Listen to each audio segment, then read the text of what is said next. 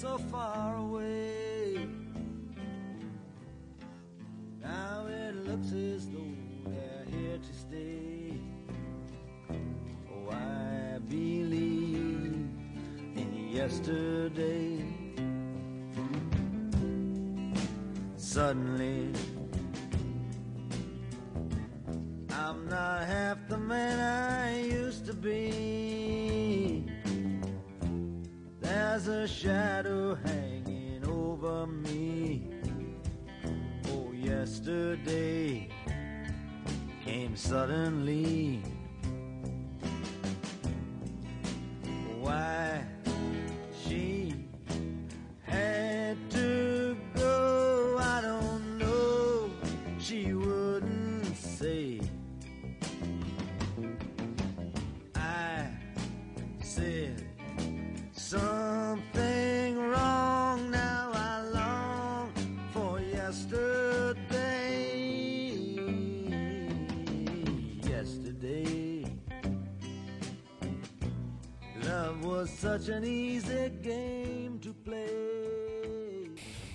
大家好，这里是回声海滩，我是大明。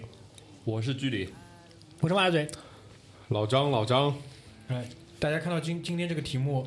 我觉得如果你是看过高晓松的，无论是在优酷的小说，还是之后的爱奇艺的那个《晓松奇谈》，你们应该就对吧？结合现在他的在爱奇艺这个节目的停播，你们可能就知道我们今天是想聊一聊他和他的节目。然后在我们录制这个节目的当天下午，距离也在我们的微信平台上给大家推送了一条消息，就是跟大家预报了一下，咱们今天要聊这个事情。就从我们听众在微信上跟我们的反应，也能感觉得到，就是很多我们的就听回声海滩的听众，同样也是高晓松的听众，对吧？臭味相同。臭味相同，主要是高晓松高晓松听众太多，对只是重合了这部分而已。就是可能重合了一小部分，就但是是我们可能是个子集，对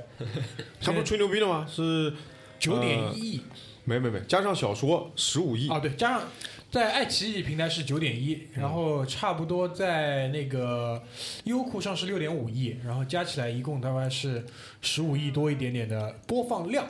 对啊，他不是说嘛，呃，就等于是全国人民每人看了我这张大脸四十五分钟。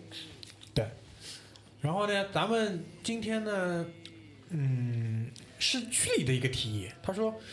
是不是应该送送艾达锦？好像像他死了一样。实际上，就是他本来那个微博上面发的说什么就是要散摊子啊，怎么以后要干嘛不知道去了。然后我想想有有蛮吓人的，要走了，什么不知道以后说不定回美国不回来了或者怎么样的。觉得没没没，他改口了。我给大家念一段今天的微博啊，最后结尾我先说一下是后会有期，然后什么等一场别离，盛大的别离，晚来秋风起，谁解凭栏意？小松奇谈最后一集，感谢各位，后会有期。对，现在本来我想以为他可能要告别蛮长一段时间，而且因为这个他也说了国内环境的问题啊，这个以后做不做也不知道了。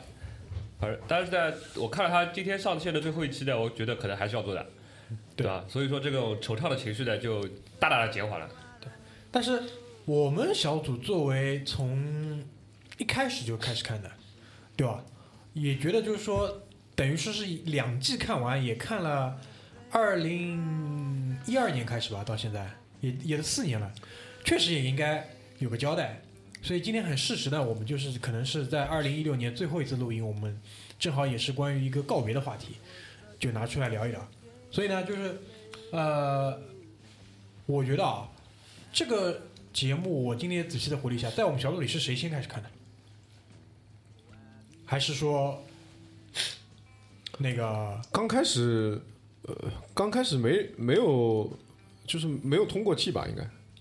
对，反正应该是都看了，啊，都看了，然后就说起这个事情来了，因为最最早是优酷开始播小说吧，然后对最前面几期我觉得还挺无聊的，那个时候觉得讲什么青楼啊、镖局什么的，对吧？这两集不怎么样，但是第一集我挺喜欢的，因为是讲游说制度，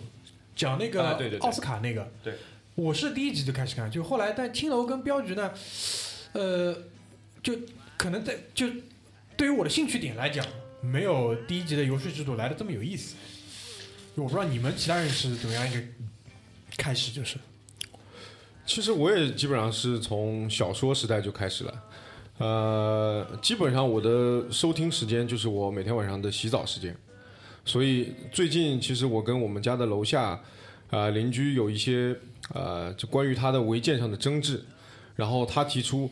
呃，晚上每当晚上这个十点多钟的时候，呃，就会听到有人讲座的声音，那其实就是小松老师。他为什么会提出这个事儿啊？我是拿音响外放放的呀，不，为什么会他会提出这个事情呢？就聊起来了。我还没有跟他吵起来，啊，对我还我还在避免这个争吵当中。不是，明明是他们家有拆了，就搭了违建，为什么他会他会提出这个事儿呢？就你们也欺负我了，是吧？哎，找找个平衡，希望我能够放过他。这还好，我们家邻居是每天晚上十点来钟吵架，准时吵架。我跟你说，以前我住我住的那个地方，每天七点七点钟不到六点半，我们家楼上住个老头，他每天早上听新闻，妈逼啊，不知道是耳朵不好还是怎么样，开巨响，整栋楼都听得见。六点半每天哦，这个老年人都有这个毛病，开那无开那无线电，就是那个广播，你知道吗？然后那个不管开无线电还是开电视的，都是开到最响。太可怕了。老年人都有这毛病。而且那隔音又不好，哇！一早上叮叮叮，用那个那个早上的广播，你就知道那乱七八糟音乐又多又吵，中央人民广播电台，哎就中央人民 基本上还睡不了睡不了觉。听力问题，因为他那个听力听力已经衰弱了嘛。他因为确保他能听得到，一般都会放的很响。放的很响，关键他还开窗，肯定肯定那肯定要早上起来得怎么吵怎么来，我去。行行行，回来回来回来，回拉回来回来吧拉回来拉回又来。嘛跑题，这这这太牛逼了。我说完啊，就那个马拉嘴呢？马拉嘴你好像其实看的挺勤快的，其实有，而且是偷偷看。哎，是这样，我我不觉得这个看这个东西是一个很，因为首先我这个人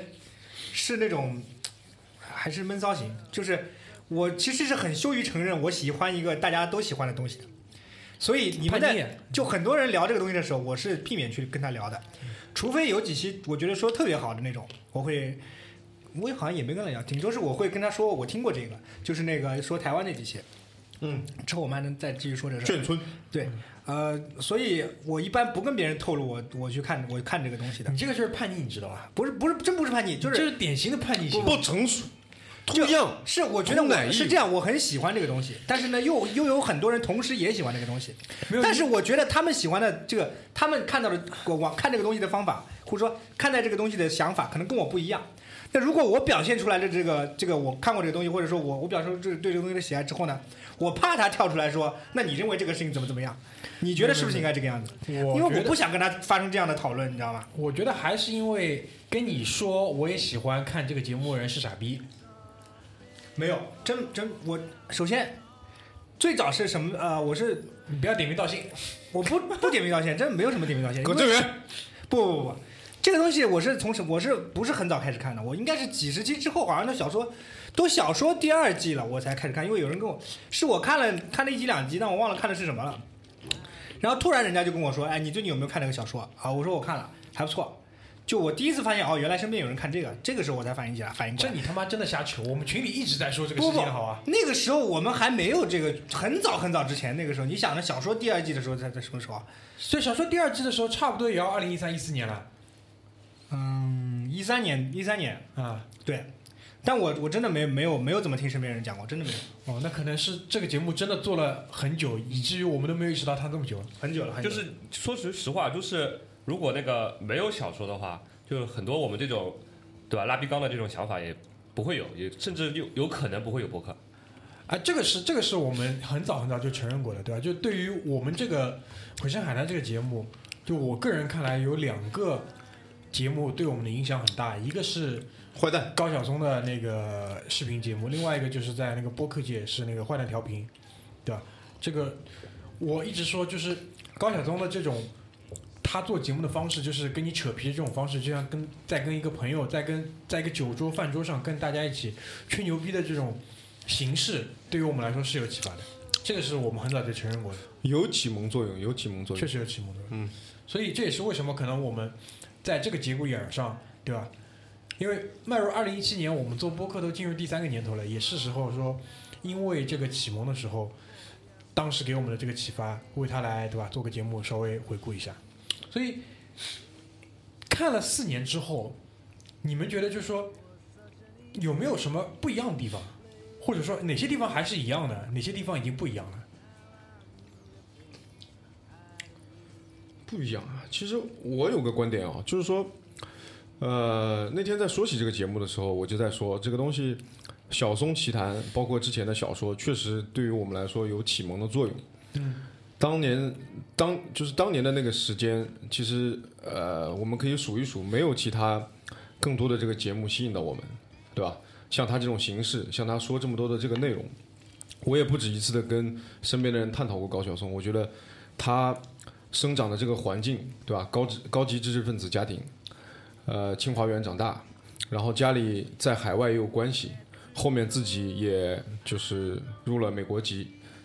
他现在是美国籍啊，对的啊。呃，是的，所以的话，我觉得他确实的这个知识量，然后他的这些见识、这些见解，确实是够的。他肚子里是有料的，所以他能掰出这么多东西来，确实是开阔了我们的眼界。我大概今天翻了翻，因为时间很久了嘛，一二年就开始翻了翻他的作品，第一季、第二季。我本来想捋出一个大概的类别、一个头绪来，但是看了一下，确实很杂，确实是杂谈。他这个逼真的是想到什么说什么。从第一期刚才大明说的，呃，游说制度是奥斯卡嘛，嗯，对吧？然后后面又说到什么昌昌楼，呃，对吧？青楼青楼，不要把枪记他妈昌放在嘴边了，已经。青楼青楼，青楼，马大嘴不要兴奋。可怕。然后后面其实还有很长的一个美国系列，啊，对对对对对，我还记得那应该是第二季了吧？有那个美国地图炮，是吧？呃，一张美国美国地图，美国它分了好几段，分别讲什么扒扒一扒那个美利坚之类的。对吧？然后后来还有欧洲，还有还有中国的近代史，对吧？还有什么汉人呃不会玩音乐什么的，对对对，就文化上的。对吧？然后他确实让我们开阔了眼界，就是还有我记得有一段时间他在南极还是北极啊科考船上搞，哎，对对对，那时候讲的欧洲欧洲的那个是讲大航海。啊，大航海，大航海，对，所以确实是开阔了眼界。但是你也知道，这些东西，他肚子里的东西其实不断的一直往外掏，往外掏。其实我们也听了那么多，他的那些什么乏善可陈、寡廉鲜耻这些东西，我们形容词啊，他那几个形容词。也基本上用光了，如丧考妣，如丧考妣，如丧考妣。对对对，所以其实慢慢的，我我我自己的观点就是，我慢慢的已经把这个奇谈，就到奇谈这个阶段了，已经在转为一个娱乐，还有一种习惯，就每天洗澡的时候就习惯了抱着我的桑尼克 mini 进进浴室，然后楼下就听到讲座声了。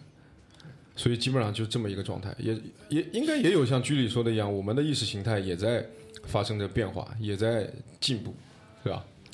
那我就说启蒙嘛，就是老张一直说启蒙啊，那个，但是他一直没说到底启蒙什么东西了。那我就简单讲一下，我可能我觉得说启蒙的话，呃，不至于，不至于。但对我来说，他这个节目是一个什么东西呢？就是在有这一类的节目之前，因为我也说说过，我这个人呢，看书比较少。我重新有比较大量的阅读习惯呢，是今年才开始才找回来的。因为我之前呢，我有一个毛病，就是我阅读，呃，这个读书的速度非常慢，经常有一本这种书看了半一半就读不下去了，因为这个进度太慢了。前面的后面还没看到，前面的已经忘了。对的，然后那从小松呃就小说那个时候开始的，呃，在这个节目之前，就是对我来说，这个世界有很多事情它都是问题，我对这个世界有很多问题，就是那我对美国感兴趣，我知道美国好，嗯好，但美国具体哪里好，它是什么样的，我没有一个很具象的一个就是比较朦胧，对，就只有一个概念。那我比如说，我们以前我会说，哎，民主制度好。那民主是什么？对吧？有时候那个我们我们知道，哎，左派右派。那个我们我以前年轻的时候肯定很左嘛，对吧？那我我左，那那右又是什么东西？那样对吧？都只是概念，都是很多问题。然后你不懂，没有很具象。对吧？突然就冒出来一个这样的人，然后他跟你开始说，他也不讲那种大的结构，不不是像我那个高中历史老师一样，讲到每一个章节就是一个大括号，然后后面 五行字再是小括号。他就是讲他自己看到的东西，从第一集就是从那个美国游说制度开始讲，然后你一听到游说制度，你就很多它涉及到关于比如说民主社会，它人们怎么它第一季里面经常会讲，就是呃叫妥协，check and balance。balance 对 compromise，对吧？这个时候啊，你把这些东西，当你一理解这些概念以后，你原来的那些疑问马上就通了。然后它慢慢的呢，会帮你把你的这个知识的这个底层建立一个层垒性的一个结构，然后你才可以打开书去看别的东西。那我为什么在那个一今年就是一六年开始又开始读书了呢？就是因为我发觉我现在看书没有以前那么难了。因为我现在看一些我觉得呃比较新的知识，比较那个就是一般人不会去看的一些书，比较有一些档次知识含量的一些书，呃，没有以前那么难了。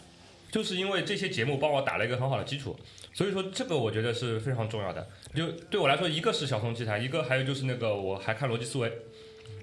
然后还包括一些其他的一些呃呃，比如说播客的媒体啊或者什么的，我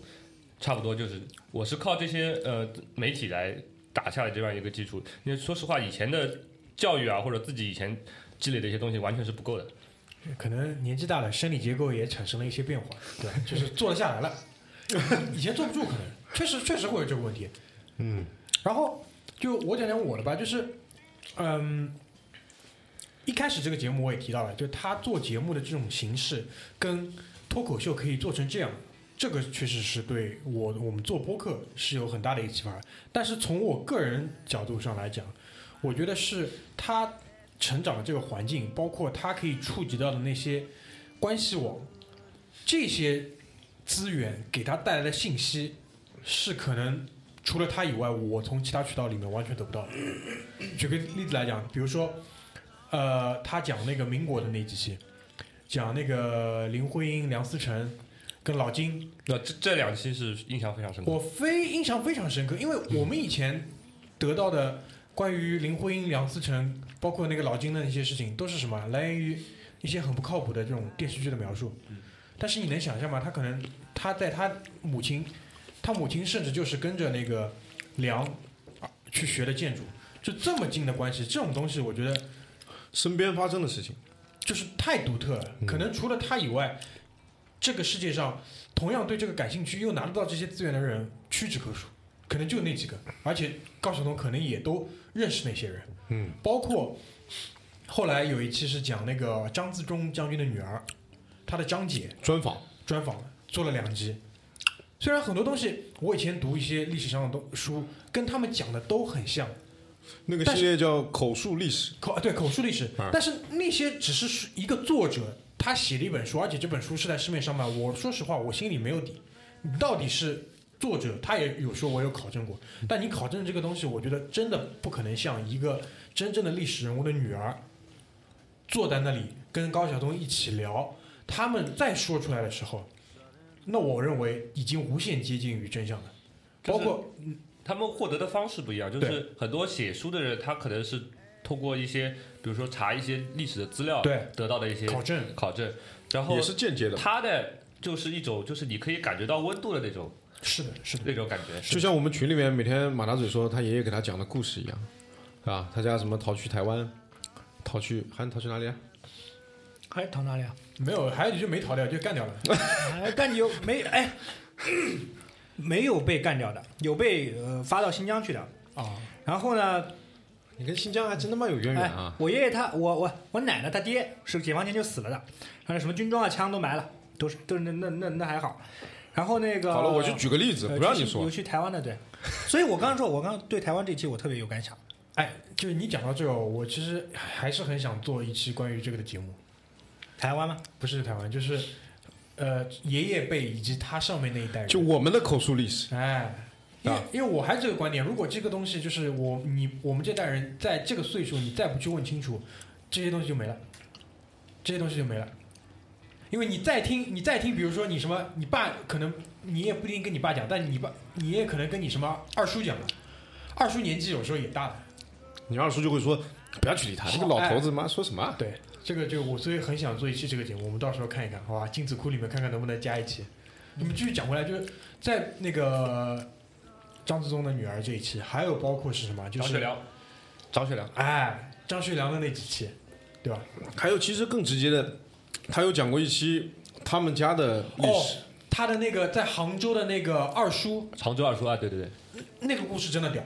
真的屌，嗯，对吧？就这种东西，嗯、你说我们身边有吗？可能也有，但是真的，我们这种老百姓不可能认识什么像这种民国时代的这种巨匠，包括这个呃国民党，包括可能共产党这种级别的官员的后代，很难，真的很难。但是他有这个资源，而且他可以把它做成一个这样的节目，而且免费的在那里播，我觉得这个是我从他那里得到的最多的东西。然后包括包括还有一些呢，就是很多是他带有他自己主观的一些色彩的东西，比如说他讲欧洲的旅游，我我我记得他讲意大利讲的真的很好很好，但是有时候他讲的那些地方，我后来也去也去到了，那不一定就是有描述的这么生动，但很多时候他作为一个呃搞文艺的人嘛，很浪很浪漫，有时候确实也有这种很主观很不客观的东西，但是我觉得他愿意去分享，而且他分享的这个方式，我觉得是非我非常非常喜欢的。我觉得就是我能插两句吗？啊，说说，我已经说完了我们周围有很多人标榜自己喜欢旅游的，啊，但是我有一个观点，我经常不不经常说，但是说出来肯定会得罪人的，就是如果你脑子里没有东西，嗯，你再怎么旅游也是没有用的。是的，就像说意大利那个时候，他说到那个重返托兰多的时候，嗯，如果你没有听过哒啦滴哒滴哒滴，那你到了托兰多，你晚上开着天窗坐在那个地方，你根本没有那个感觉。人家回来问你托兰多好不好，好好好，人非常友善，东西非常好吃，景色非常美丽，你去到哪里都是那三句话。所以说，我们我我在我那个去日本那一期里面讲过，为什么有的地方我去了以后，觉得这个地方真的非常好，真的非常值得我们去，就是因为我在去之前，我有非常多的对于这个地方的联系，还有知识的积累也好，包括它对我之前生活的影响也好，那个才是旅游真正让你感到怎么说，让你人生提升一个境界的那种旅游。我周围有很多人标榜自己是旅游什么达人、大师、教父，小王子，但是你问他，你问他旅游什么感觉？我告诉你，永远是那三句话：抬头全出来。人非常友善，东西非常好吃，景色非常美丽。嗯你去看一下，就是这样的。哎，对，宽容点，宽容点，这个哦，就收回来，收回来。每个人的每个人的 诉这样也求不一样可以啊，无所谓。我我认可你讲的东西，但是他们这样去，我觉得他们也买来了好吃的好玩的跟好风景，对吧？因 为宽容点，宽容点，就我认可，我认可，就是那有的地方它没有那些乱七八糟，你马尔代夫，你要看我看什么？马尔代夫有什么？就是就是风景啊，就是去潜水啊，就是去玩啊，对吧？那没有绝大多数旅游旅游地方还是有些人，人家出去玩就是为了比护照的页数，对吧？有些人出去玩就是为了发朋友圈，就每个人的诉求不一样，对吧？我们不要要求那么苛刻，他们爱干嘛，就是就是他们的呃这个投其所好就可以了。认可，认可，认可。我觉得我们还是很宽容。容的。我们小我们小组里除了他之外，其他人都挺宽容。去吧去吧啊，该去的还是去，回来记得带好吃的。希望他们不要听这期节目啊，要不然要掉粉了。对，然后今天呢，就是我们在录这个节目之前，很巧，今天是礼拜五，因为如果你们一直是看高晓松的节目，你也知道，他是在每个礼拜五的早晨，对吧？去那个发布新的一期的节目。还礼拜四的凌晨，礼拜四的十二点，那礼拜五的零点，没吧？一般最早是礼拜五的早上八点。不是吧？这个这个你不要不要不要去深究，但是有段时间是凌晨，小说好像在就他就他正经的时候，就政政审没那么严的时候，应该是凌晨就上对。对的。但一般来说，我看过一段时间，它的推送包括什么都是八点。有一次礼拜四晚上没睡，我还去看了看，他也没更新。反正这不重要，就关键是什么呢？就今天早上正好就是他发了他在那个爱奇艺的小松奇谈的最后一期，嗯，就他就讲了那个呃他自己的一些感想。第一呢，就是关于就是为什么不做了，其实他讲的挺含糊，但其实之前的一些波折，你你也可以感觉得到。他播客呃，他微博上面那个解释你看了吗？看了前面那个比较激烈那个。看了看了，对，也看了。那但是他在那个节目里是没有讲的这么激烈，但其实大家都已经知道了一方面的原因是什么。那我我我自己觉得呢，就是说，呃，也是一个好时机，因为一年到头正好是最后一个周五，在这样的一个时间结束，然后又给自己留了一段呃休息的时间，可以再去出发。就是我要讲一个什么点，就包括老张之前在节目里也那个在我们准备的时候也讲到，就是什么，他肯定会再次开启一个这样的节目，新大陆，对，新平台，可能就是不是在爱奇艺了，可能会是其他，因为你们知道他现在和那个阿里音乐是阿里音乐的总监，董事长，啊、就是音乐部门的那个，反正是负责人吧。阿里娱乐的董事长好像是，哦，就是整个娱乐部门了，不啊单单是音乐，包括电影什么的。对对，他们哦他们每天不是我老板是吧？啊，那个对对对，马云什么马云的，对吧？就嗯，我觉得啊，就小说和到了爱奇艺的那个《小松奇谈》，呃，有一个东西我觉得是挺明显的变化，就是到了爱奇艺之后，赞助商变得更加强大了。我不是指爱奇艺的这个平台，而是说，就是对于这个节目做那个广告插入，包括冠名的，一个是那个英菲尼迪对吧？很多之前是英菲尼迪很，多，后来是那个 DHL 斯巴鲁 DHL 上海大众，上海上上海大众也有，呃，宝马、Mini Cooper 也赞助过。最新的是呃中信，啊，啊，对，中信银行行，包括之前应该也是有什么是呃携程，啊，对，因为有一段时间他一直在那个有一季吧，大概是某一季的新开始，他会去很多地方旅游，也是跟那个携程的这个赞助有关。对，就这一点我倒是呃。对于我之前关于那个冠名啊、赞助，其实是有一点点改观的，因为我觉得，如真的是如果一个他的一个，比如说像高晓松这样的一个作者，他有足够深的这个内涵，然后他有一些比较好的手段的话，他可以很好的借助就赞助商的这个资源，来帮助他这个节目做得更加的丰富。我印象最深的一是什么？就是他最近的这几集关于日本的，我不知道你们有没有看过，嗯，看过，讲那个工匠，工匠，就是所谓的那个工匠跟那个呃职人的这种概念。嗯我认为啊，如果没有斯巴鲁，整个斯巴鲁包括那个他的一些日资汽车在背后帮他去做这些工作，他应该没有能力去和他见的这几位人物有有有一个这么好的一个契机去做沟通。所以我觉得这个是赞助商可能在当中起了很大的作用，但是我觉得。可能要求是他提的，但是是人家可能去帮他去做到了。这个可以的。这个我觉得是非常的非常，我非常的就是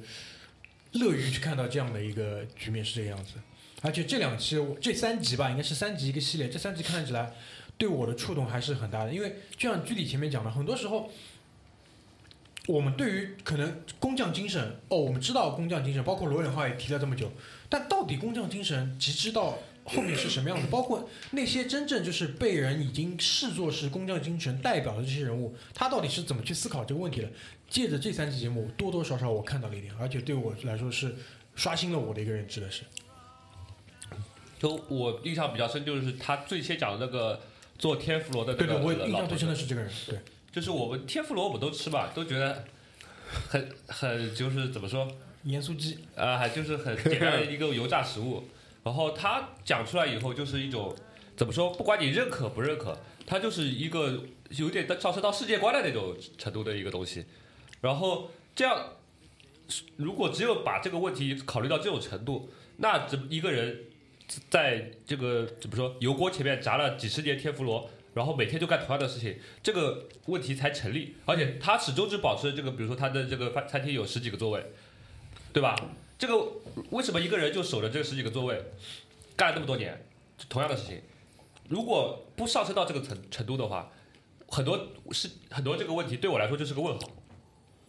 只有他把这个人找出来让他讲，讲完以后，他把他自己是怎么想的告诉你以后，你才觉得这个道理才说得通。对我觉得就是不光是一个时间的问题，就他我看下来这几期啊，就对于这个工匠精神，我觉得除了一个时间的长，因为中国在国内妈炸一辈子油条的老头子也多的是，是吧？那他除了对于时间上面的一个呃长度，他对于这他所从事的这项这项工作吧，我们也先不说他是事业的工作，一个精益求精的态度，关键还有他把他自己的思想放进去，对吧？你找那个这个高晓松这样的一个人来过来跟他掰，过来跟他聊，他可以聊出一些道道来。高松不是在讲吗？就是有的时候聊着聊着，让他自己汗毛竖起，他觉得他自己都配不上这个工匠的精神。因为我觉得这个提问者的角色还是很重要的，因为你换了其他人去，换了我们去，可能聊不到那样的一个程度。人家不跟你聊了，因为有时候就是他提问能力还是很重要的。我就举个例子吧，啊、就是你要随便找一个什么娱乐记者来提，对啊，就是哎，你觉得砸天妇罗对你自己个人来说这个意义是什么？对吧？你的收获是什么？你你砸了六十年天妇罗，你觉得你有遗憾吗？就是这种问题，对吧？嗯，对吧？所以说呃这种问题的话，如果你给一个比如说这样的工匠的话，他可能就答不出他想观众真正想听的东西。所以而且他也可以把这些回答其实很好的解释给我们听对，对对，从他嘴里讲出来就是接受度，对吧？你比如说第一个炸天妇罗那个老头子，就是他说出他很真实，是吧？说他喜欢什么，我喜欢花姑娘，是吧？啊，很真实。然后那但是他对于他的这个这份事业，他非常的执着。有一个什么，他讲那个故事，有一个呃节目娱乐节目，让一些小姑娘派过来给他做帮厨，啊，对，最后妈的人挺漂亮的，啊，他也喜欢的，做出来的东西把那些食材那么珍贵的食材给破坏了，然后火了，上面原因放出来的，你们都听到了应该，巴盖鲁，嗯，是吧？直接就骂，所以就他对于这些这个采访的一个解读，也是让这些听众能够去理解这些意义的一个很重要的因素，嗯是吧？呃，所以其实就我觉得刚才大明说的这个赞助商的这个问题，其实我也非常的认同。就是我们其实并不排斥赞助商或者广告这些东西，但是就是你要很好的去运用它，对吧？去让它帮助你提升你的这个节目的质量，而不是只是他出钱，然后你给他上个广告牌摆个牌子，是吧？举举个举个抱枕就结束了。它可以在背后起到一些作用，对吧？因为呃，说实话，一开始其实我对于这个问题可能没有就是想的这么深刻，也就是到了最近这几期日本这个，我一下子就觉得可能是这个样子的。因为一开始，说实话，他因为卖自己的书卖的挺多的，啊，那段时间什么卖那个鲁鲁桑啊，卖什么他的那几渔本那几本那几本小书，对吧？然后我也可以理解，因为这是一个免费节目，包括到了现在，因为优酷，如果你们现在去看的话，它的很多节目已经是收费了。如果你真的想看一些，比如说什么理想国的那些东西，都是收费的。它它一直是免费的，包括到了爱奇艺还是以免费，你甚至不用去买什么爱奇艺的会员，所以它当中插点广告，我觉得是完全可以接受的，对吧？而且广告有时候也只是在他说话的同时把画面切进来，给到一个什么什么优酷的什么小 logo 的一个水晶做的一个什么特写，就我觉得完全可以接受。但是到了后来这几期，我觉得可能就很强势。就回到这个点上什么？就是这个节目可能还真的就是他说了算，哪怕是呃，就是在他有妥协的情况下。所以这个我觉得是可能在我也会在想这个问题，就是那接下来他可能会继续出来再做这个节目，到时候经经过了就是前面的两个合作之后，再去谈第三家的时候，会不会有更好的一些资源可以引过来？对啊？我觉我们都觉得他会继续再出来讲，对，我觉得是因为。因为他确实爱讲，他愿意分享。包括他在今天的节目里，他还提到了自己有一些，包括文学，他说一直没讲。如果他接下来再做一个这样的节目的话，他会把文学先拿出来讲，或者怎么样？还要讲那个时间简史吧？这个对对对，他对他一直说是一个很大的遗憾什么的，对对他包括他讲的那个胜利阴影下那一期，我觉得这个角度就是非常的好。呃，你如果他不讲的话，你根本就不知道有这样一个看这个问题的角度，对对吧？对每个人对比如战争的解读，可能在像我们这一代人，受的教育里来说，他就是啊那个恶恶势力倒台了，然后剩下的人、对吧弹官相庆就结束了。但是他会从这个历史的真实的一面，然后拿出来跟你讲。然后你会还是我说的，就你会感觉到那个当时那个人真正生存的时候的温度那种感觉。对好，我们当中先听首歌，然后下半段回来呢，跟大家一起来分享一下我们的回声海的听众，就是今天给我们留言他们的一些提问，我们就着他们的问题，再来和大家继续聊下去。Now it looks as though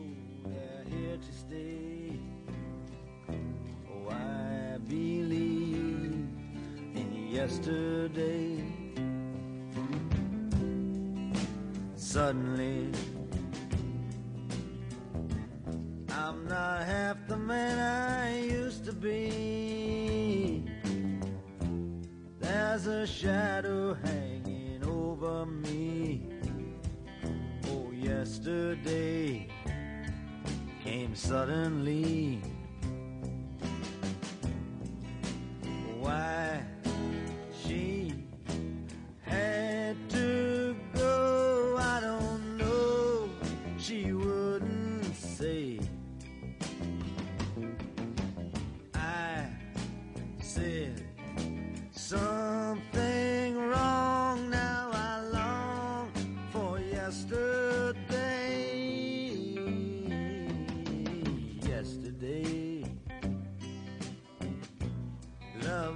such an easy game to play.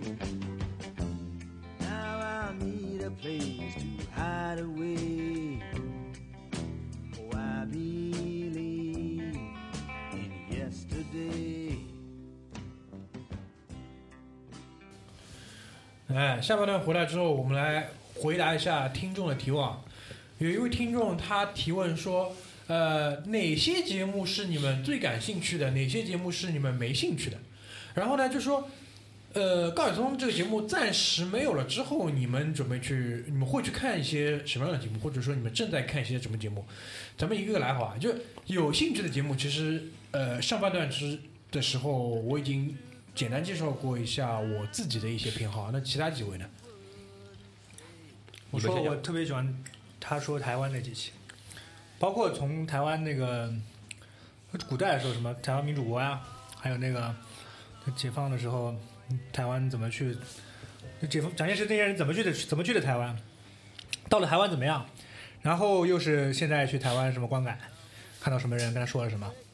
他讲台湾的那个系列，我记得集数非常非常多。多，五六集了，七八集至少。哎，对对对，五六七八集了呀。还还混着那个一九四九一起讲的，对对对对，对，其实我觉得之前我对于眷村的这个概念，对于台湾的那个历史是很朦胧的。你们没有你们没有台湾亲戚吗？我我没有，没有吗？我记得很多人有吧？你是一老一少呀吗？我没有不是呀。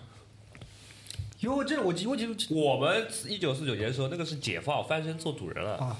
跟你是沦陷两个我们也是，你是沦陷，我们叫解放。对我们是解放，妈也是穷，反正就是那派的那边的穷人，那也是穷的不行。因为我爷爷跟我讲过这么多事情，我自己也是，因为台湾每次我们台湾那个，就我跟大家讲一下，介绍一下这个我的我的我的奶奶的姐姐还有她的弟弟。都去了台湾，就一九四九年的时候，啊、因为呃，我奶奶的母亲，哦，我奶奶的父亲是当兵的，是这个，我们刚才从他他跟我讲过，我奶奶跟我讲过那个最最最最最最惨烈的什么事，就是呃，解放战争的时候，就是打打到上海这个地方，就上海城市市内是没有没有过战斗的，没有什么大大的战斗的，但是在周边是很很惨烈的。怎么样呢？就是国民党那个时候，呃，拿钱嘛，就是你你没有人愿意去上去卖命，就去就死嘛。他就就是要背着这个，你你如果作为这个部队的长官的话，你要背着这个银元上上前线。你有人愿意跟你打仗，你就当场给他发钱。打到后面惨到什么程度？就是你雪里面就雪水，就下了雨之后，地上都是雪水和钱和钱，就银元，就这个雪水里面泡着银元，银元里面在这个溅着血水，就是这样的。然后就跟我讲这些事，然后就后来长大了，自己也也见到一些台湾的亲戚，然后也有的时候也偶尔讲起就那那段时候的那个那个事儿，什么时候怎么去的呀？去了之后做了什么？在在那个时候还还想还以为能回家呢，没想到就一一隔就隔了四十几年，再见到了，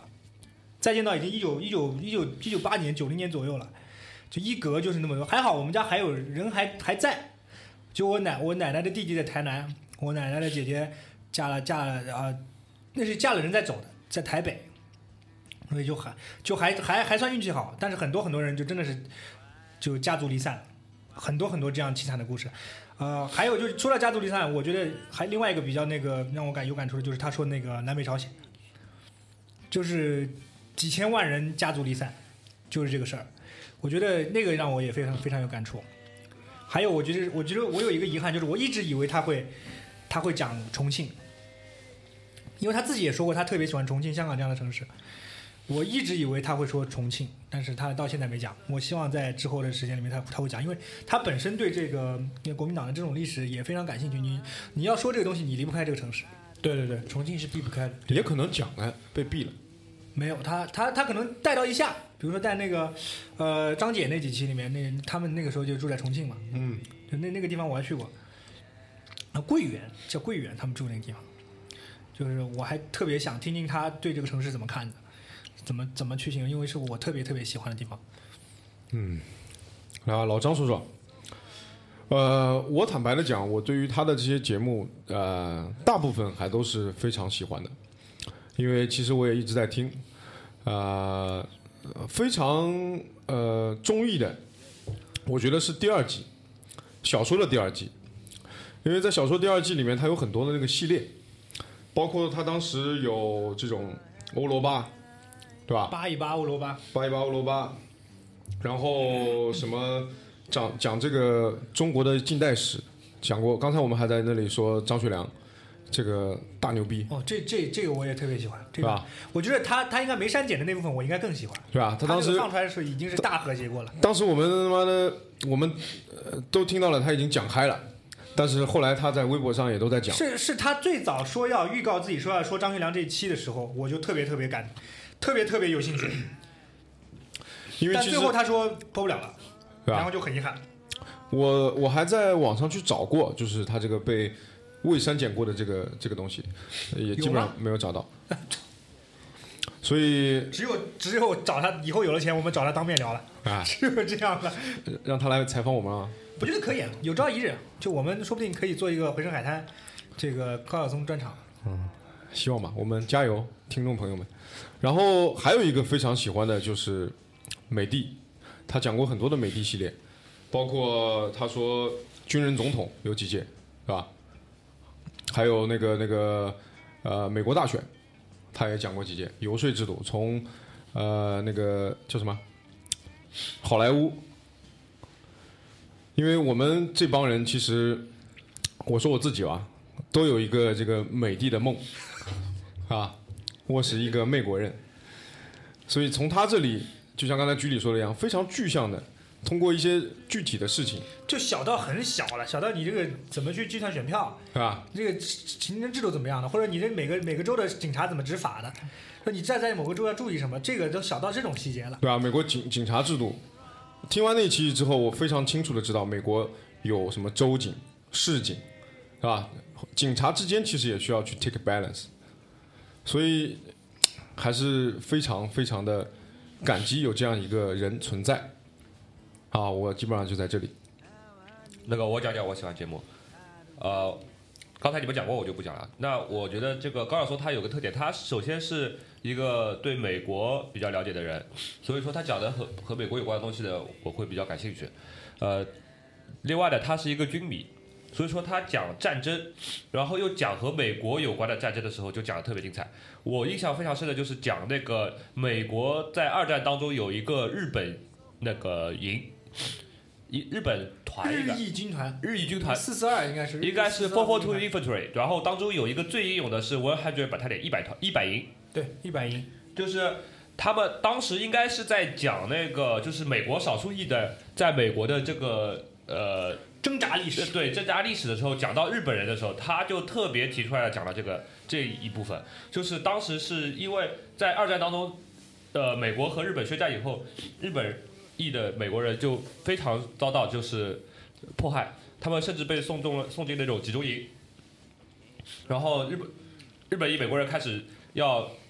呃要求上前线打仗，然后呃总统呃就是政府还不相信他们，把他们从呃不把他们送到太平洋战场，然后把他们送到了就是欧洲战场，结果发现这个日本人在战场上的战斗力非常的强，然后是那个和好像是说和德军可以打到开水腿一比一，就是一比一的伤亡比，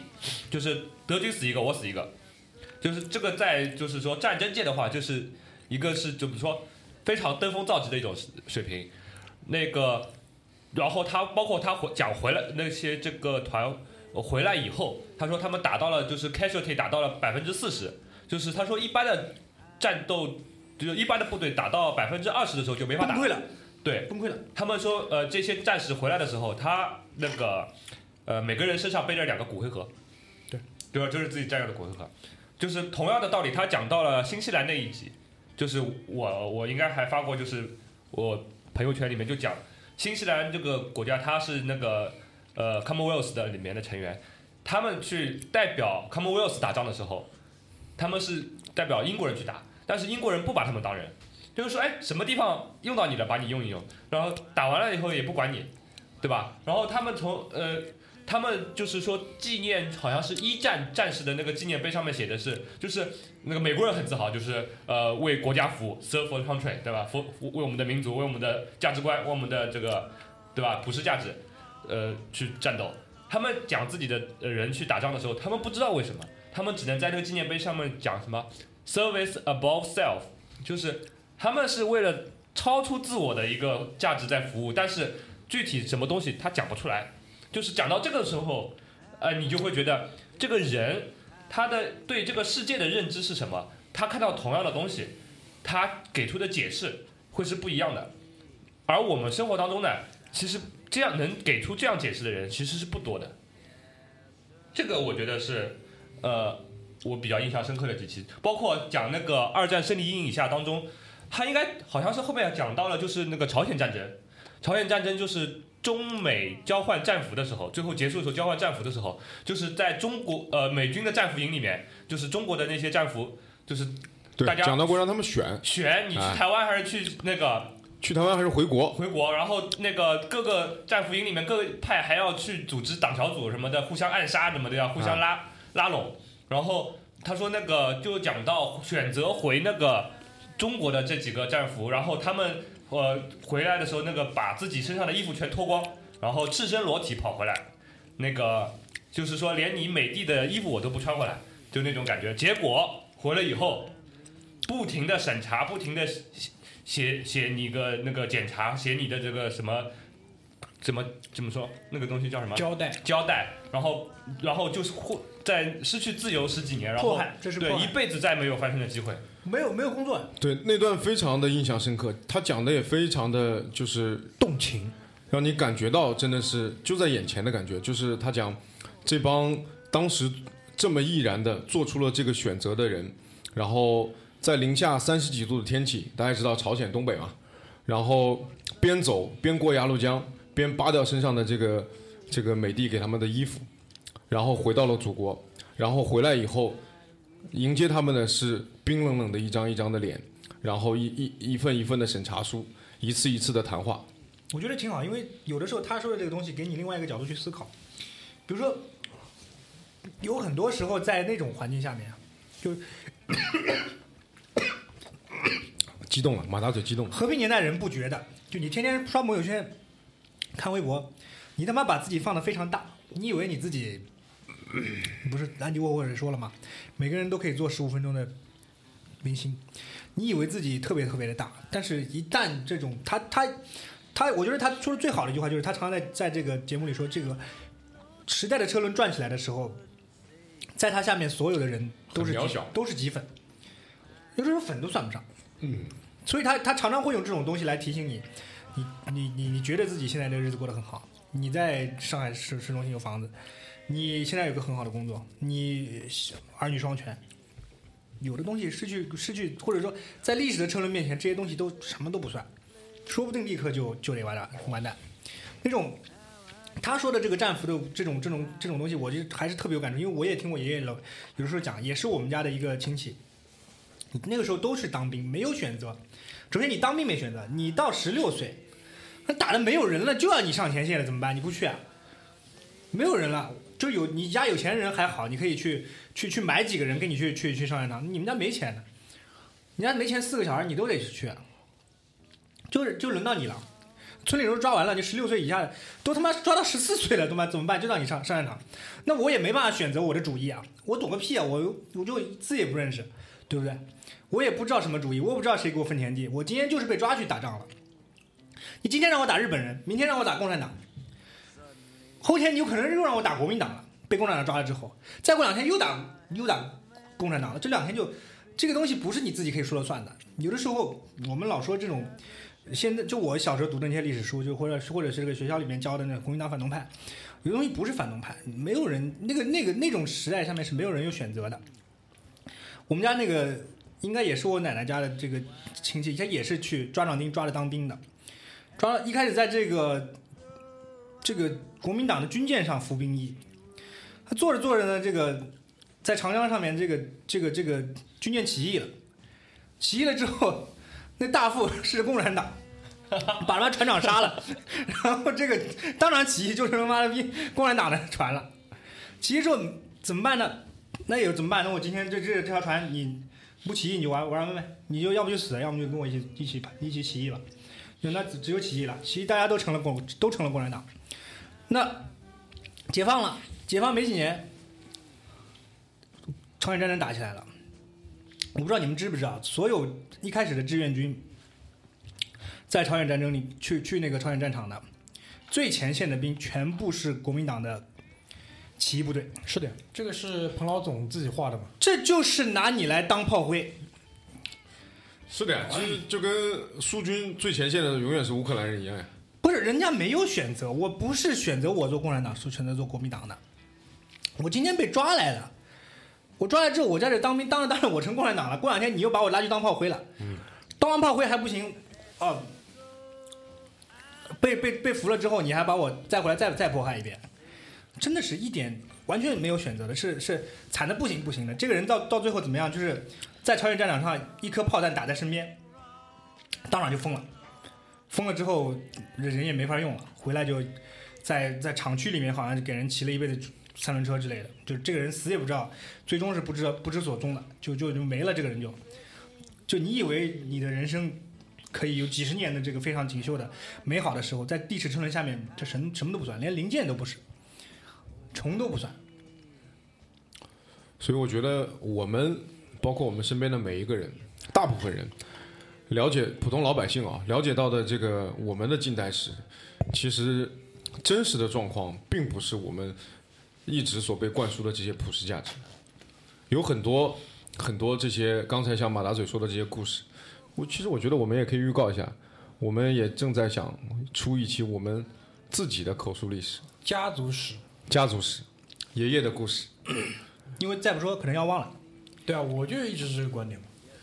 而且我觉得，就他，因为其实你们可以，呃，在他节目里他也透露过，他可以去，比如说美国的斯坦福，美国斯坦福藏什么？藏那个蒋介石的日记，因为是委托那个斯坦福图书馆在藏。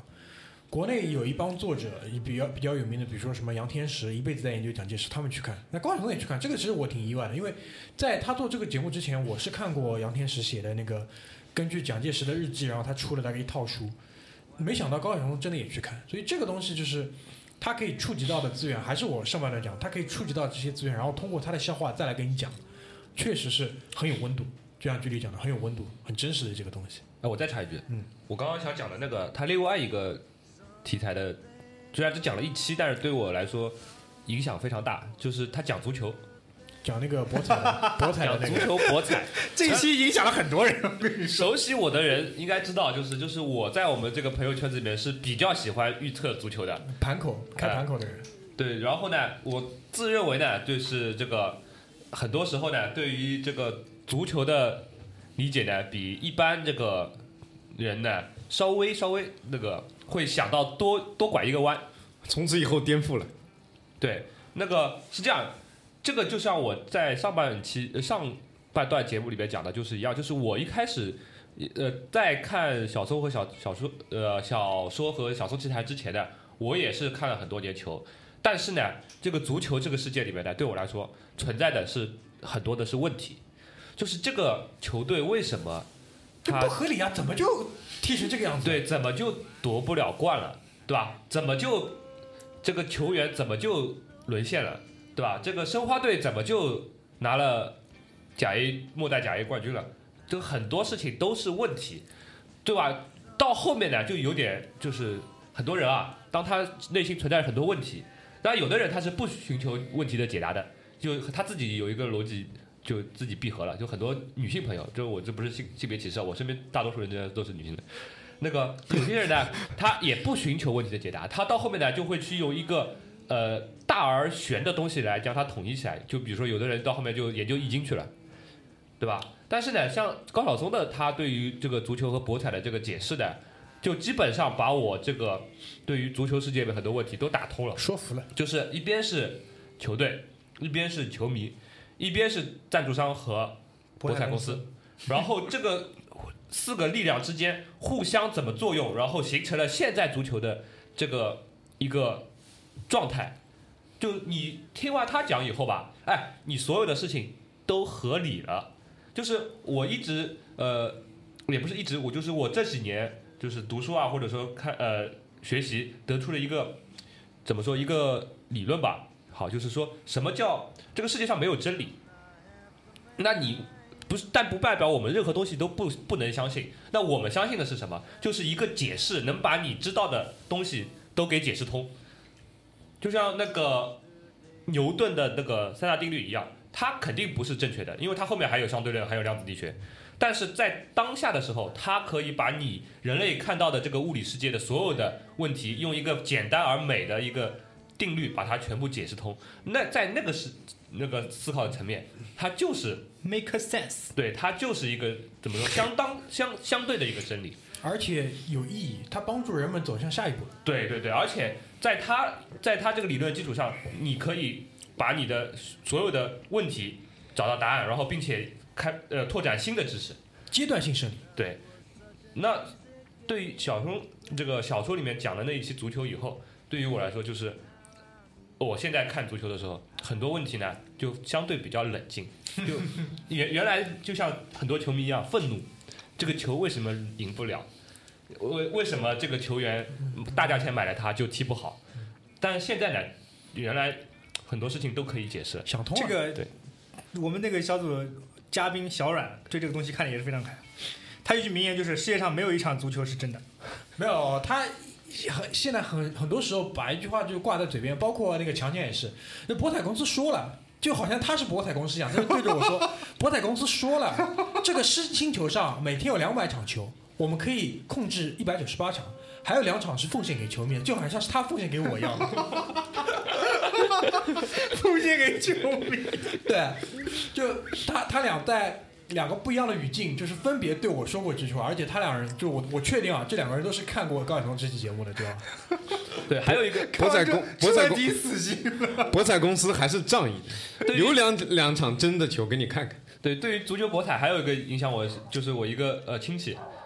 他因为人在澳大利亚嘛，他他每每每年赌很多场球，但是他跟我说他因为买不起那个 就是电视转播的那个费用，他说他基本上一年看不上看不到十场球，但是每年买很多场球。我说那你怎么买球？他说你理解背后的道理以后，你就不用看比赛，你只要看那个当中的数据，你就知道这场比赛是怎么演化的。那他赢不赢钱呢？他应该是赢的，因为他老婆管他钱还管得蛮凶的。如果不赢钱的话，这个项目应该坚持不下去。行，那么咱们再来聊聊，就是说，嗯，暂且现在每个礼拜我看不了小松奇谈的话，你们会看些什么东西？我可能就不看了。啊，这个符合我对你的猜想。就你你们你们所说的这种就类似的脱口秀综艺节目，基本上我都没看过，我都不就可能看不进去。呃，然后那个他以前其他的播客播客，就除了我们节目之外的播客，我一期都没听过。我我们节目你也不太听，这我也是知啊，道的，我我们节目我是每期都听完了，真的啊、我不是按时听的，但是我每期都听了。行，因为我我承认你说的这个观点，因为现在像他这种能够坚持，比如说定期更新的，而且内容也不是很差的，确实比较少。然后那个我来先来说说我的吧，就是我们小组里面除了听啊、看那个小松奇谈之外，很多人在听逻辑思维。这点呢，我就不说了，一会儿留给其他人来讲。我最近自己还付费看了一个呢，是那个呃理想国，就是梁文道跟那个陈丹青还有其他几个人一起在搞的这么一个也是自媒体。最近呢，还把那个谁那个那个《锵锵三人行》的那个逼叫什么？窦文涛，把他也弄来了。窦文涛呢，肯定从那个知识的宽度、广度、厚度、深度来说是不能和那个呃矮大紧去抗衡的。但是他胜在就是说他搞得来一些嘉宾，有时候呢他起个串场作用，然后听人家讲讲。那个我现在是因为也买了那个会员嘛，反正就别浪费钱，多去听一下。因为有时候他也会把那个陈丹青弄来，因为一开始我也是冲着陈丹青去的，所以这个是我现在呃基本上不定期的会去看一看、听一听的东西。然后他们讲的内容呢也比较杂，但是没有高晓松讲的这么有趣。因为这个东西我觉得难天赋，真的是有天赋，真的是要讲天赋的。就是说你同样一个内容，能不能把它说的有趣？以哎，以前我不懂这个矮大紧的时候，我觉得这个人泡那么漂亮的姑娘，简直他妈逼，是不是因为有钱？是不是因为什么有什么特殊的手段？后来真不是。你要是姑娘，你也爱他，没办法。他们往那儿一坐，怎么办？他他妈长成那个样子，脸怎么办？脸他妈半扇桌面大，对吧？他叽里咕噜说你，你没有办法不被他吸引啊，对不对？听得入神。对啊，我觉得关键还是有生活，就是他的这个 background 是吧？阅阅历，跟呃就是身边的人就是没法比，对吧？他的这个出身，又是我刚才讲过高级知识分子家庭，对吧？从小接触的东西也都不一样，对不对？他警惕警惕这样的人，各位姑娘，真的真的。说说你们的吧。而且我再补一句啊，而且他还懂音乐，哎呀，玩音乐，对吧？还跟宋柯那种臭不要脸混过那么长时间，对吧？抱起一把吉他，糟蹋过多少北大的姑娘，谁知道呢？居里说啊，逻辑思维我应该是你安利的，我我我还安利吗？我一一开始安利过两次，后来被那个葛大爷骂的臭不要脸，什么什么说那个什么的，没有呃，夹带18首私货，啊，十八首知识来源，他们不值一提那种感觉。然后我后来就不太说了。十八首知识来源，我觉得无所谓，说不定高晓松六百多首，但是夹带私货，没有，我觉得他能把这种十八首的东西攒一攒说出来，说的还蛮有道理的，我觉得就可以了。其实这都不是我在意的东西，就是因为你我不管你是几手的，对于我来说这是新的，都是一手的。对啊，这就够了，对吧？我如果你不说我还第一手的，难道我还一定要？哎，我想问一下？因为高晓松说的东西很多时候言之有物，比如说这个这个国家历史啊，或者这个地方发生过什么事儿，逻辑思维他是说什么？他说一个现象还是怎么样的？他就是把自己看书书里面东西呃讲给你听，因为我早期我听逻辑思维。呃呃，听逻辑思维的时候，我还觉得他有很多东西讲的可能是难难道不成是他自己的东西？呃，后期的话，因为我有两本书我先看过了，然后再听他讲的时候，我就知道其实他只是在转述书里的东西，他能做到的就是他每周把他书里面东西的知识点总结一个出来讲给你听，就这高么简单。高度浓缩。对我，我举个例子啊，呃，他最近讲了一期关于那个医医疗改革的，但是他花了很多的时间去讲美国的一种呃组织，就是非私营非公呃呃私营非盈利机构，对私营非营利机构，就比如说美国的很多大学，嗯，美国的很多大的医院，他们都是私营的，但是就是在私营的基础上，他们通过自己的运作，把这个事业发展的很好。然后他就讲我们为什么这个国家目前没有类似的这种东西，他就讲到就是这是一个社会发展阶段的必经的过程，嗯美国也不是一开始就有的，还没到时候。对，一定要发展到这个社会足够的财富积累，然后出现了这种有钱人没没儿子的，就是等马云要死的时候，儿子也死了，实在没地方花了。那这个钱呢，有可能儿子不争气，他觉得给儿子糟蹋糟蹋了，或者干脆就没儿子，这个钱没地方花了，他就会不得已的去选择把这笔钱去做一个公益事业。对就说白了，现在中国还没有真正的 old money，是大家都是第一代，是吧？还他妈都是钱都是辛辛苦苦一毛一毛抠出来的，只有容易人他们家，是我的妈的！那那那个那个嗯个别对吧？已经封他红顶了。对，好啊那个先不讲对，红顶的，我想说的就是这个家伙罗胖，人家也很坦白，对吧？我看了看了什么书，哎呀，也经常会推荐一些书，他他就卖书嘛，他说我看了什么书，然后本期节目的策划人是谁，他都会说。对啊，而且我记得还有几期他会就是邀请直接邀请这个人过来，谁的理论，他可能会代班一期，那个他说是因为他养小孩，他没空做了。还后面还还有过呢，怪不得说他家里就是我平时在家看的时候嘛，我老婆给我的反馈就是，不管谁代班，嗯。不管这个人的思想是不是比他更，比如说罗罗胖是十八首，他可能是十十七首的知识比他更多一先一首，但是没有办法，就是说从那个呃讲话的那个节奏感，包括他以前做电视，包括做呃新闻或者什么样媒体的那个感觉嘛，就是只有他讲出来那个频率是对的。对的，对的，对对，就是他每一分钟多少个字，然后他讲话的节奏，当中当中什么时候该开玩笑，什么时候该开黄腔，什么时候该怎么样，都那个密度掌握的非常好。就是只有他讲，说实话啊，他当中有代班的人，我呃只有都没有办法坚持一次性把六十分钟听完。我只有他讲的东西，我是可以一次性把六十分钟听完了。就是他整个节目的这个节奏，还是只有他能掌握的好。对这个我是承认。就是我觉得有的时候有的人的声音确实就让人讨厌，他那种呃阐述的方式，你也也也让人感觉很没有吸引力。对，因为有些是一些商人，我想过这个问题我想过这个问题，就是说实话啊，呃，就是你听他的节目听习惯了嘛，别人讲的节目那个每分钟的字数不够，对对对对节奏太慢，我都他妈的听懂了，你还在讲这句话，对，你想高晓松他其实语速很快的，对而且我觉得他是真正就是下了很多功夫去准备的。他今呃，他上一期节目他讲了，他说他每期节目的那个剪片子的比例差不多，呃，十比一到九比一。对啊，对高晓松是一比一，因为因为确实你没有那么长时间的准备，就是筹划，因为他是有策划团队的嘛，我，们都知道。是的，嗯然后那些内容他之前没有预习过，去去看这些东西，他是没办法讲那么好的，没办法讲那么快的，对吧？嗯所以这一点我是呃还是会把这个节目作为我的一个呃常备的这么一个窗口，因为我觉得它首先它的那个涉猎的广度还是非常非常的宽广的。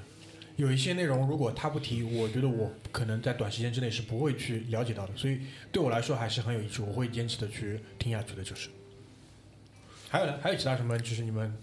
作为你们日常的一些呃消遣娱乐，或者是郭德纲单口相声。操你妈！哎，你别说，哎，郭德纲单口相声，你你你你不知道剧里听不听？他现在不太讲了吧？你听的应该都是他以前刨的坑，有的他妈讲了一半就不讲了。对，他说的很多那种，我特别喜欢说，他说他说那种民国十大奇案这种的，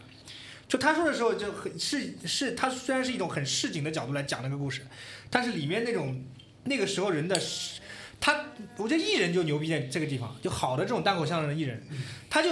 寥寥几句话跟你说一个小时，他就能大概的给你描绘出那个时候人的生存状态、社会的现象。还有那个时候整个这个这个这个这个社会怎么去怎么运作的，当官的人怎么当官，富人怎么去带小孩，那个老老老太婆怎么去去就是在家做饭，怎么怎么样，人怎么去上班，非常非常的丰富。有的时候听一听挺好，因为他有的时候会说老北京啊、老天津的事儿，你听一听，因为我们也不是北方人，但是说的东西很多东西 make sense，就是你会觉得哦，现在人原来是他那样说下来，或者他们那种生活方式长久下来，原来会造成他们现在给你这样的观感。我所以我觉得这样很还还还非常有意思的，对的。我 support 一下，嗯我也听郭德纲的相声的，确实就他那种对口相声，就以前那种啊、于谦于谦那种的，我觉得听多了没意思了。嗯，那些他妈的段子，妈灌大肠什么的，已经就就都知道了嘛，对吧？没得笑了。反而是他这种单口相声，他讲这些一个系列一个系列的，我觉得洗澡的时候听听，我跟你说，他肚子里的东西不一定比郭德纲少，啊，不一定比高晓松少。内容不一样他那些。段子，我跟你说，成百上千，就是就是这种搜集来的这种旧的单口相声的这些东西，很多东西是别人别的地方听不到的，失传的，比如说有些鬼故事啊，有的是那种民国十大奇案这种东西，他老说这种东西都老艺人口里面我们一个一个去搜集回来，抢救回来的。他自己我看他微博里面也发，他说有有一本册子，他说这些都是鬼故事，好厚一沓。他说这个东西我希望我有生之年把它整理出来，这个东西是只有他知道的，这个是非常非常难得的。你不要忘了，他是一个民间艺人呀。真的这，我觉得有的时候，别看他读书不多，或者觉得这个人人性怎么样，单从这个艺术角度出发，他说他自己是不是科班出身，又不是这种呃这种叫什么传统的这种相声相声的那种家族出来的，又不是说只这以前在电视上里面红过了，我们说正统的那种相声艺人，但是他真正懂的东西，他那些真才实学的，他的这个至少对于他的这个专业来说，在中国没有人比他强。嗯我觉得可以扯回到刚才聊到过的高晓松说的这个工匠精神。我觉得工匠精神精神一定是出自于民间的，起码是起源于民间的，嗯，对不对？确实是这些老的艺人，他们一点一点的去积累这些东西，才可能有这种工匠精神出来。速成的不可能的，对就是他是那个来自于就是传统的就是师傅带徒弟的那种呃传授的模式出来的。对，因为如果你是那种在学校里面或者说那个呃在培训班里面出来的话，你很难有那种工匠精神，因为这种积累你不会有的。对行，那么最后最后我们讲一讲，就是小说，包括《小松奇谈》这个节目对我们的影响吧。就看了这么多之后，你觉得你可能在看之前跟看之后，嗯，嗯对你来说有什么改变或者影响？我觉得，我觉得他，他一定是多多少少，就是影响到了我们这个节目的诞生，对对，这个是肯定的。一定的。没有可能没有高晓松，我们几个不会坐在这在这单逼。我们可能换一个什么形式，但也可能不会让大家听到，但是我们扯逼还是会扯。对就是因为他，我觉得这个是哦，扯逼可以这样扯，扯逼可以这样扯。我当时就觉得，就哦，原来可以这样。厉害，对这个我怎么讲？你要说对我生活产生什么很大影响，我不觉得，我也不觉得这个东西给我很大启发，也没有。但是有一些共鸣，我觉得更多的是共鸣。还有就是他有的时候给我的那种看事情的角度，比如说胜利阴影下，比如说台湾的这这几期，比如说啊、张学良的这个，就你平时你不去考虑，或者说你不去了解，或者说你不去故意了解，你不会不会想到那么深。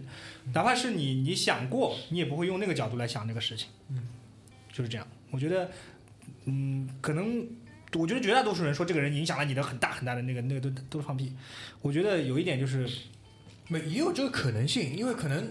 之前是张白纸嘛。啊、也有这种可能性。但是我跟你说，也毕竟也是十八手信息，也不一定多少东西是真的。但是怎么讲？呃，至少和我们的这个有人说三观正，三观正，我不觉得。我说有三观正这个这三个词是非常非常主观的。三观正无非说明这个人让你了解到的这些东西跟你想的特别相近而已。是的，跟你不相近，你就骂他是傻逼了，对吧？我只能说他说的东西，他想的东西跟我想的，或者跟我们这小组大多数人想的是很相近的，也是我们想表达的，就是这个意思。那个我不知道你们听过有没有说什么网网网上有句有句这样的话，就是年轻的时候什么不左是没良心，那个年年纪年纪上去了以后不右是没头脑。嗯大概意思应该差不多。对，听过类似的。对，就是像我那个，如果嗯、在读大学或者刚工作那一两年代，然后又进了一家比较左的公司嘛，就是我其实是一个很左的人。然后呢，然后后来呢，有段时间因为这两年社会变化也比较大，然后我又生活在上海嘛，又看到很多这些社会当中的不良现象呢，我一慢慢的又变得有一点右，就是你地铁里面随地带着小孩撒尿，啊，这种人就不应该让他出现在地铁里面，就那种感觉。对吧？多少收入多少多少以下不能出现在公共场合，北京折叠折叠起来。但但是呢，呃，今天我就在听那个高高晓松他最后一期的那个节目时候，他就提到了一个问题，就是说，其实你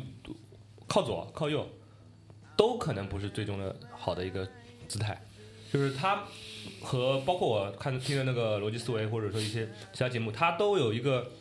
呃，用用一个名词来解释的话，叫自由主义价值观。我觉得他如果呃从最高大上的那个角度，就是你的那个人生的那个对这个世界观的这个理解的话，可能就是自由主义。就是，嗯，你每个人要去从自己的角度去追求幸福，追求呃进步，追求真理。如果你这个出发点不是你自己的话，都有可能是错误的。